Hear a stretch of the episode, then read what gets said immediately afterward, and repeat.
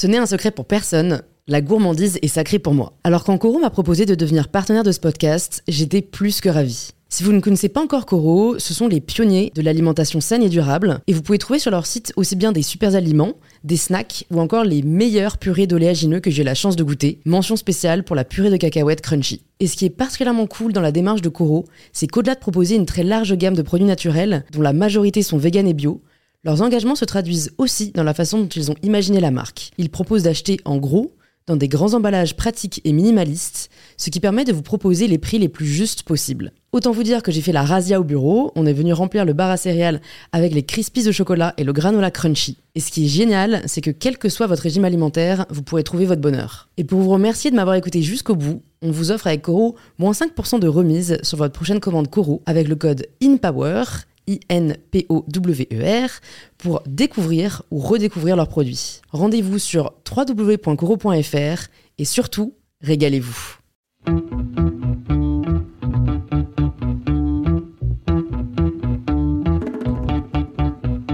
Bonjour à tous et bienvenue sur In Power, le podcast qui vous aide à prendre le pouvoir. Cette semaine, j'ai envie de vous aider à prendre le pouvoir, euh, mais d'une façon un petit peu particulière parce que c'est la semaine de la sortie de l'édition premium de mon livre Miroir, Miroir, dis-moi ce que je vaux vraiment. Je vous avais partagé le jour de sa première sortie, le 15 mars dernier, un, peu le, la genèse de ce livre, euh, la construction aussi que j'avais choisi, pourquoi je l'avais choisi. Donc si jamais vous ne l'avez pas écouté, je pense que c'est aussi un épisode qui peut être assez éclairant. Et là, j'avais envie en fait de vous partager tout simplement le premier chapitre. Euh, le premier chapitre de ce livre, de vous l'offrir parce que pour moi c'est un des chapitres les plus importants. C'est, je trouve, un des chapitres qui pose vraiment le, le ton du livre et qui, qui donne un peu le là de ce que vous allez pouvoir y retrouver. Et en fait, euh, je trouve ça toujours bien de savoir un peu euh, à quoi s'attendre avant d'acheter un livre. Donc euh, c'est un peu pour voir si jamais c'est susceptible de vous intéresser. Et si c'est pas le cas, bah, au moins vous ressortirez avec, avec quelques enseignements, je l'espère, et, et, une source de réflexion.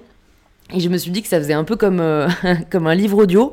Alors, sachant que j'espère que ce sera mieux que les expériences que j'ai pu avoir, parce que sachant que j'aime beaucoup lire, j'ai souhaité moi-même passer au livre audio. J'avais pris, euh, je sais plus si c'était Audible ou si c'était euh, un autre. Euh, un autre fournisseur de livres audio, mais en tout cas j'ai essayé d'y passer pour notamment ce qu'on appelle la non-fiction, donc ce qu'est mon livre, hein, donc notamment, en fait c'est tout ce qui n'est pas littérature, donc en l'occurrence mon livre est un essai, et j'ai essayé d'en écouter bah voilà, de manière auditive.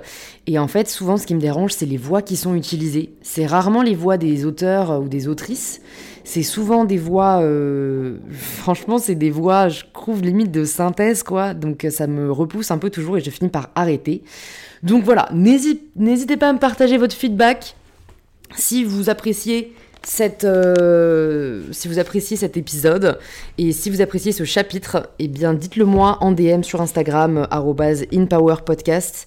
Comme ça, je me dis que peut-être je le ferai euh, en version complète, en version audio pour celles et ceux que ça intéresse. Donc sans plus attendre, je vous invite tout de suite à rejoindre cette lecture de Miroir Miroir, dis-moi ce que je vaux vraiment. Partie 1, Déconstruire pour mieux construire. Chapitre 1, Le masculin l'emporte. Ma chère, vous êtes une jeune femme. Vous allez parler d'un livre écrit par un homme. Soyez compréhensive, soyez tendre, complimentez, trompez, employez tous les charmes et les ruses de notre sexe. Que personne ne puisse vous soupçonner d'avoir une libre opinion. Et surtout, soyez pure. Dans ce texte, Virginia Woolf dresse le portrait de la femme qui s'immisce dans sa chambre alors qu'elle s'apprête à commencer à écrire. Elle qui s'apprête à écrire un ouvrage critique, elle qui s'apprête à donner son avis, à ne pas chercher à satisfaire tout le monde, voit se dresser le spectre de la femme idéale, elle qui représente le mieux son sexe. Car même s'il n'y avait pas eu le pronom elle dans ce texte, vous auriez compris qu'il s'agissait d'une femme, n'est-ce pas? Douce, altruiste, charmante, bonne ménagère, tendre, pure, ce sont là les codes de la féminité. A l'inverse, si ce texte avait mis en scène un personnage puissant, assuré, intelligent, fort, qui n'a peur de rien, qui a la voix qui porte et qui n'a pas peur de déplaire, on en aurait forcément déduit qu'il s'agissait d'un homme car ce sont là les attributs de la virilité. Ainsi, l'ange du foyer, décrit par Virginia Woolf dans son texte éponyme, n'incarne pas l'idéal de la femme, mais l'idéal féminin. On touche là à un concept clé du livre et de la déconstruction, la distinction entre sexe et genre. Le sexe est biologique, ce sont les organes génitaux avec lesquels vous êtes né. Il y a le sexe féminin, le sexe masculin et les personnes intersexes, que la société marginalise volontairement justement à cause du genre, mais qui représentent tout de même 100 millions de personnes sur Terre. Cette réalité se valide aussi bien dans la nature que dans l'humanité. Le genre, lui, est social. Il représente l'ensemble des codes de conduite que l'on a assignés à un sexe et érigés comme représentatifs de celui-ci. Il est, aux yeux de la société, strictement binaire et surtout normatif. Le genre, c'est ce qui fait que l'on demande, avant même la naissance d'un enfant, si c'est un garçon ou une fille, pour pouvoir décorer sa chambre en bleu ou en rose. Le genre, c'est ce qui fait qu'à part en Écosse, un homme qui porte une jupe sera moqué, pointé du doigt et regardé de travers, juste pour avoir choisi de porter un vêtement. Le genre, c'est ce qui fait que si tu es une fille, on t'inscrira à la danse plutôt qu'au football. C'est bien connu, si tu as un vagin, tu ne peux pas aimer courir après un ballon. C'est un truc de pénis. Le genre, c'est ce qui va faire que, horrifiés, des parents apercevant leur petit garçon jouer avec une poupée et leur petite fille avec une épée et un bouclier, vont tout de suite rétablir la norme et inverser les jouets. Et on leur répète bien que ça ne doit plus arriver. Parce que si des enfants plus âgés avaient assisté à la scène, le petit garçon se serait probablement fait traiter de fillette, et devant les moqueries de ses aînés, serait allé se cacher en pleurant. Ce dernier exemple nous apprend deux choses. La première, que les jeunes enfants ne voient pas le problème à s'amuser avec différents jouets avant qu'on leur dise, qu'on leur apprenne qu'il y en a un. Le genre est donc une norme qui est construite et que l'on transmet à ses enfants, qui l'intériorisent. La seconde, c'est que si la pire insulte que l'on peut dire à un garçon, c'est qu'il est une fillette, c'est que ces genres ne sont pas égaux. Bien sûr, une petite fille sera sûrement vexée si on la traite de garçon, mais jamais au point où un garçon se sentira humilié. Bien souvent même, une petite fille pourrait être encouragée à faire comme son frère et valorisée pour cela, faire une passe, soulever quelque chose d'assez lourd, se voir confier une responsabilité. Si elle réussit, on la félicitera et elle intégrera que les attributs masculins sont des qualités. A l'inverse, on encouragera rarement un garçon à faire comme sa sœur, ou alors celui-ci refusera catégoriquement la socialisation de son genre ayant commencé, et avec elle l'inégalité qui en découle. Je vois déjà certains et certaines d'entre vous s'indigner, ou du moins se questionner. Louise, tu exagères, tu ne peux pas nier qu'il y a des différences entre les hommes et les femmes. Tout à fait. Je ne nie pas, et je ne nierai jamais, qu'il y a des différences entre les hommes et les femmes. Après tout, nous n'avons pas les mêmes chromosomes, nous ne produisons pas les mêmes hormones, même si cela joue un rôle moindre que ce que l'on imagine, comme on le verra un peu plus tard, et nous n'avons de facto pas le même corps. Non, je ne remets pas en question le fait qu'il y a des différences entre les hommes et les femmes. Ce que je remets en question, c'est l'interprétation de ces différences. Que l'interprétation de ces différences est menée à une hiérarchie. Ça, ce n'est pas naturel, c'est construit. C'est donc cela le genre, une construction qui interprète la binarité entre le sexe féminin et le sexe masculin en la hiérarchisant, en défaveur des femmes. Pourquoi en défaveur des femmes? C'est le propre des pages à venir et j'aurai l'occasion d'y revenir en détail, mais si vous aviez un doute, rappelons simplement que 113 femmes sont mortes sous les coups de leur conjoint ou ex-conjoint, que 98% des agressions sexuelles sont commises envers des femmes, que les femmes gagnent en moyenne 23% de moins que les hommes. Et ça, ce n'est qu'en France, un pays dont la situation reste privilégiée pour les femmes, ce qui ne doit pas te servir d'excuse, Michel, pour asséner que l'on n'aurait plus besoin du féminisme en France. Moins grave ne veut pas dire acquis, ni même acceptable, et si tu n'en es pas convaincu, je t'invite à en rediscuter à la fin de ce livre. Mais avant d'entrer dans le détail de la source de l'inégalité entre les genres, je souhaite revenir sur la caractéristique principale du genre, qui pour le coup vaut pour le genre féminin aussi bien que masculin, à savoir son caractère normatif. Une norme, par définition, est l'ensemble des conduites qui est imposé à un groupe social. Il est imposé, il n'est donc pas choisi, cela implique que si tu ne t'y conformes pas, tu seras sanctionné. A l'inverse, si tu t'y soumets, tu seras récompensé. Le système de récompense-sanction qui régit le genre est très important à comprendre car c'est lui qui permet de se pérenniser. On en a toutes, je pense, fait l'expérience dès notre plus jeune âge. Le fait qu'une petite fille se déguise en princesse va occasionner les ravissements de ses proches, et si en plus elle a une jolie coiffure, un peu de maquillage, qu'elle charme l'assemblée avec sa voix douce et les bisous qu'elle envoie dans les airs à la fin, il n'en faudra pas plus pour gagner le cœur de toutes les personnes présentes qui s'empresseront d'abreuver ses parents de compliments et de les féliciter pour leur petite fille vraiment trop mignonne. Oui, vraiment, il n'y a rien qui occasionne plus de ravissement et de compliments qu'une petite fille qui performe la féminité. Imaginez une situation tout autre. Si une petite fille apparaissait devant ses proches, non pas déguisée en princesse, mais en super-héros, disons Batman. Elle débarque fièrement dans le salon vêtue de son costume. Un silence gêné s'installe auprès des convives avant que le papa, mal à l'aise, s'approche et lui dise Chérie, Ce n'est pas un costume pour toi, ça. C'est un costume pour garçon. Mais moi aussi, je veux être un super-héros, proteste la petite fille. Je veux sauver le monde. Le père gêné lui répond Ma chérie, les super-héros, ce sont des hommes. Batman, Spider-Man, Superman. Toi, tu es une princesse. Tu as l'embarras du choix. Jasmine, Belle, Cendrillon, Blanche-Neige. Mais pourquoi les garçons seraient des super-héros et les filles des princesses s'exclame la petite fille interloquée. Ce qui a pour conséquence de laisser le père sans voix, ne trouvant pas d'explication rationnelle à cela. Alors pour asseoir son autorité masculine et pour ne pas perdre la phrase, il réplique Parce que c'est comme ça. Maintenant, tu files te changer. A parté, à chaque fois que l'on vous réplique ou que l'on vous a répliqué parce que c'est comme ça, c'est que l'argument n'a rien de naturel et c'est donc qu'il est socialement construit. La personne en face de vous ne fait que reproduire un schéma ou une connaissance qu'elle a intériorisée sans les remettre en question. Plutôt que de vous en contenter, au contraire, creusez, voyez-y le signe qu'il y a là un fort potentiel de déconstruction et que vous êtes en mesure de vous forger votre propre opinion. Retour à notre histoire, la petite fille se met à pleurer, à crier qu'elle ne veut pas se changer, son père s'énerve, perd patience de crainte de voir son autorité masculine remise en question, alors il va user de son pouvoir masculin et la réprimander, si ce n'est même lui donner une bonne fessée pour qu'elle comprenne. Qu'elle comprenne que c'est ce qu'il attend si elle sort de la performance de son genre. Que quand on est une femme, il y a une sanction sociale à ne pas être féminine. Vous l'avez peut-être déjà expérimenté. J'ai personnellement fait cette expérience assez tôt, mais il m'a fallu attendre le début du collège pour vraiment en prendre conscience. N'ayant pas de frère, je n'avais jamais vécu la différence de traitement frontalière du fait de mon sexe et du genre qu'il m'était attendu de performer. Pourtant, j'en ai bel et bien pris conscience un beau jour de quatrième alors que j'étais en cours d'anglais, dispensé par une professeure remplaçante. Celle-ci avait interrogé arbitrairement l'une de mes amies sur un chapitre que l'on n'avait pas encore vu en cours, et ayant toujours été révoltée par l'injustice, et ayant particulièrement du mal avec l'autorité, je dois l'avouer, j'ai commencé à protester, à prendre la défense de mon amie, à insister sur le fait qu'elle ne pouvait pas savoir ce que l'on n'avait pas vu en cours.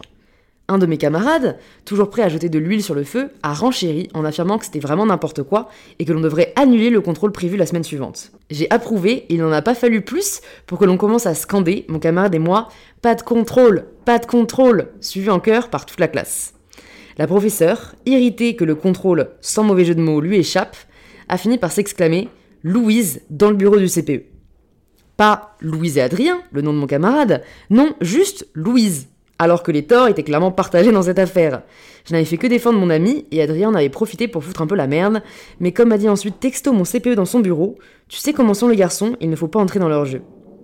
Le même discours selon lequel, si je me fais emmerder dans la rue, c'est à moi de ne pas répondre, de laisser couler, si je me fais agresser sexuellement, c'est à moi de porter une autre tenue, et si un mec m'entraîne dans ses conneries, c'est à moi de résister, de tuer la protestation dans l'œuf, de garder mon sang-froid et de sourire gentiment sans faire de bague.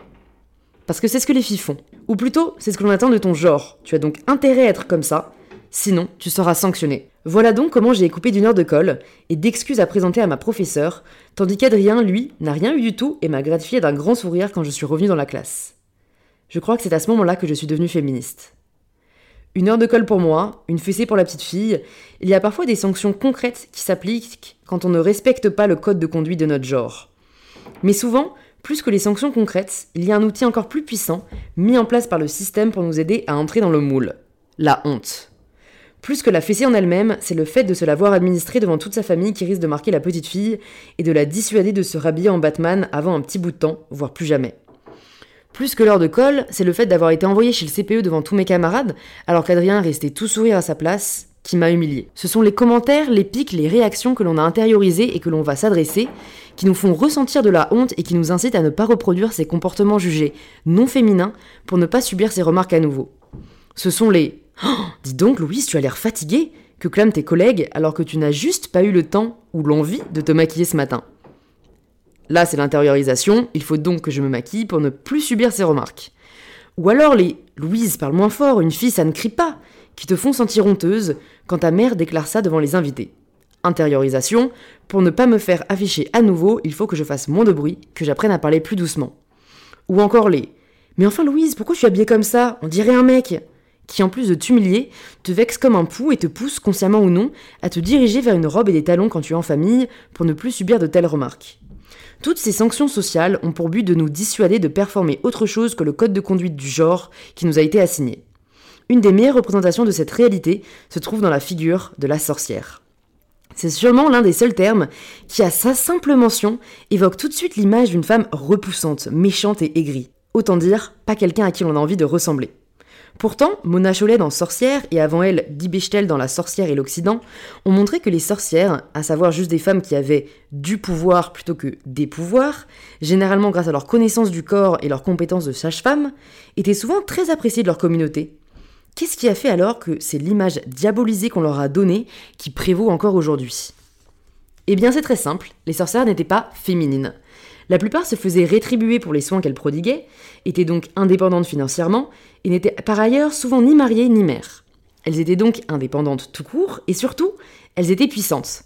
Elles étaient demandées, respectées, influentes, alors même qu'elles ne respectaient pas du tout les codes de la féminité de l'époque, à savoir être sans travail, soumises à leur mari et considérées uniquement par la maternité. Autant dire que pour les personnes au pouvoir à l'époque, les sorcières représentaient une grande menace à l'ordre patriarcal établi. Heinrich Kramer Instirotis et Jacques Sprenger, deux inquisiteurs, publient le Maleus Maleficarum, un traité expliquant que de par l'infériorité et la faiblesse naturelle des femmes, celles-ci seraient plus susceptibles de céder aux tentations de Satan, qu'il incombe aux hommes de les en protéger et qu'il faut pour cela exterminer les sorcières. Le principal tort des sorcières était de montrer que l'on pouvait être femme sans performer les codes contraignants et limitants de la féminité. Alors ils ont fait la seule chose qu'ils pouvaient faire, les exterminer. Cette dernière phrase est bien évidemment ironique, pas en ce qui concerne l'extermination, qui a bel et bien eu lieu, que l'on connaît aujourd'hui sous le nom de chasse aux sorcières, mais en ce qui concerne le seul choix qui se serait offert à ces messieurs. C'est pour vous montrer à quel point la société patriarcale est démunie lorsqu'elle fait face à des femmes puissantes, à des femmes qui ne sont pas féminines, à des femmes qui ne restent pas à leur place. Et quelle est-elle exactement cette place? Eh bien, là où la féminité est ce qu'on pourrait appeler le best-of de la négation, ne sois pas trop ambitieuse, ne sois pas trop bruyante, ne prends pas trop de risques, autrement dit, ne prends pas trop de place, cette place ne peut être que moindre. Résultat, les femmes sont aujourd'hui bien moins présentes dans l'espace public, la scène littéraire ou culturelle, sans parler des domaines de pouvoir économique et religieux. Lorraine Bastide, dans son ouvrage Présente, met en lumière des statistiques édifiantes. Le pourcentage de femmes autrices étudiées à l'école? 3,4%. Le nombre de femmes réalisatrices de films? 25%. Le nombre de femmes nommées aux victoires de la musique? 18%. Le nombre de femmes à la tête d'une entreprise du CAC 40 Facile à retenir, zéro.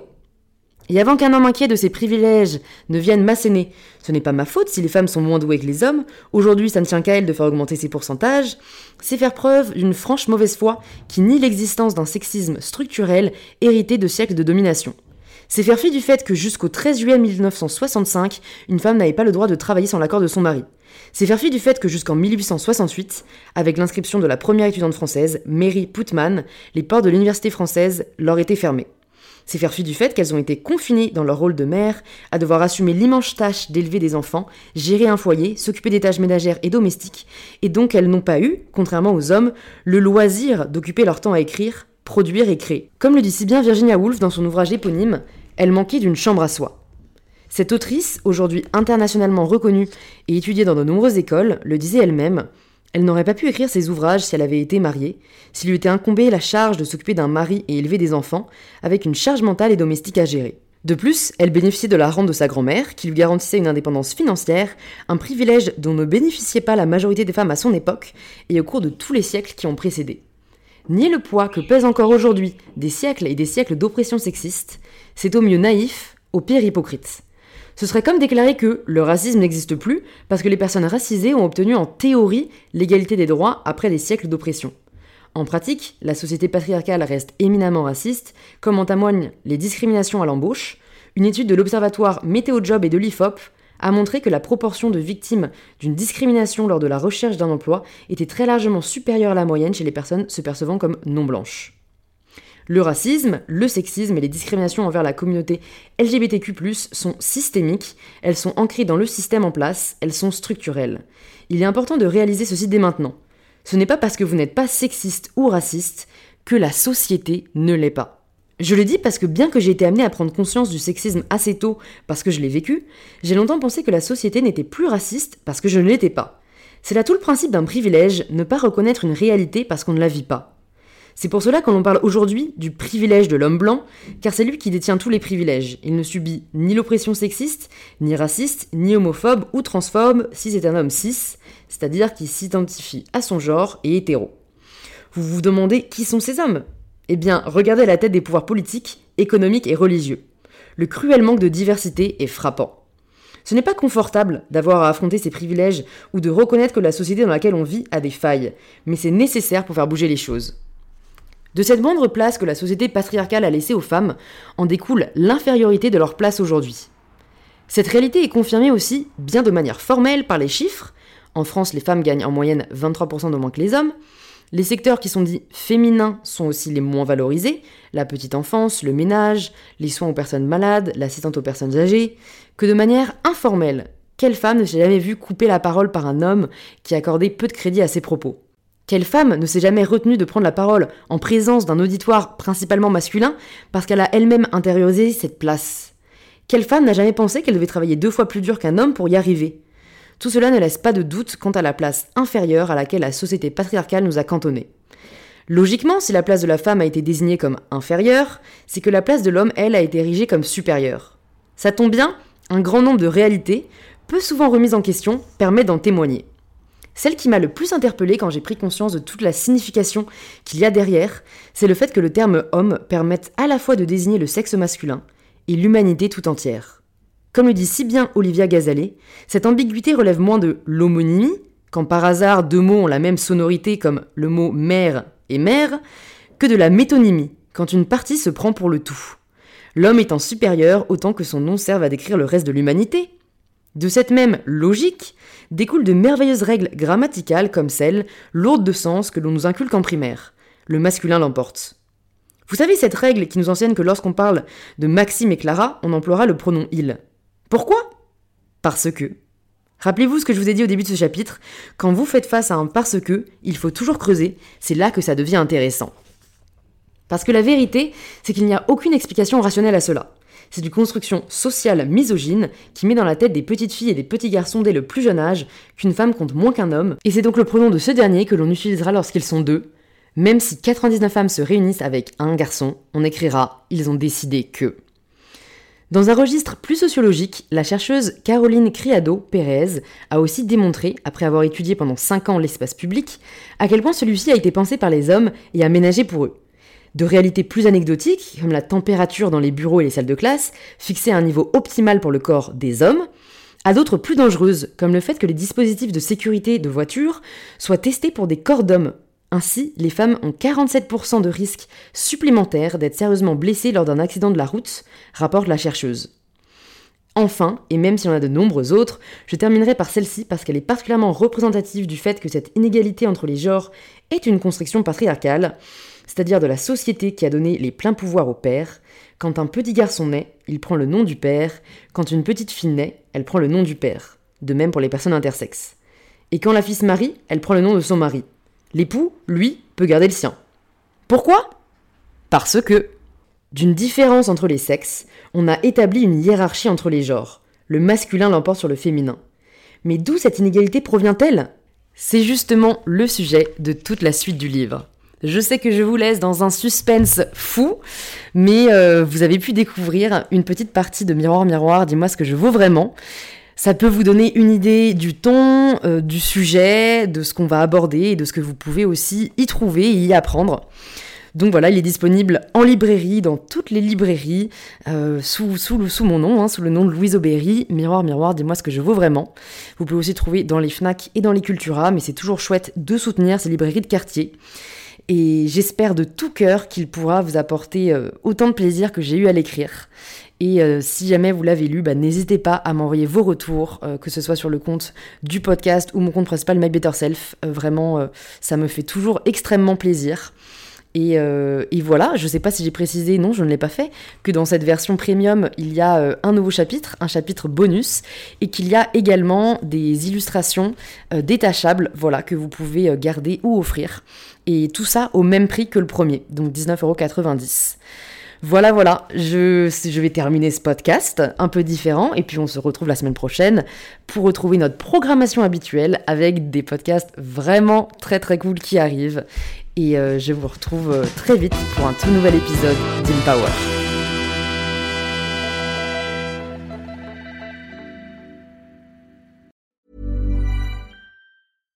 When you make decisions for your company, you look for the no-brainers. And if you have a lot of mailing to do, stamps.com is the ultimate no-brainer. It streamlines your processes to make your business more efficient, which makes you less busy. Mail checks, invoices, legal documents, and everything you need to keep your business running with Stamps.com. Seamlessly connect with every major marketplace and shopping cart. Schedule package pickups and see your cheapest and fastest shipping options from different carriers. With rates up to 89% off USPS and UPS rates. And with the Stamps.com mobile app, you can take care of mailing and shipping wherever you are. Make the same no-brainer decision as over 1 million other businesses with Stamps.com. Sign up with Code PROGRAM for a four-week trial, plus free postage and a free digital scale. No long-term commitments or contracts. That's Stamps.com. Code PROGRAM.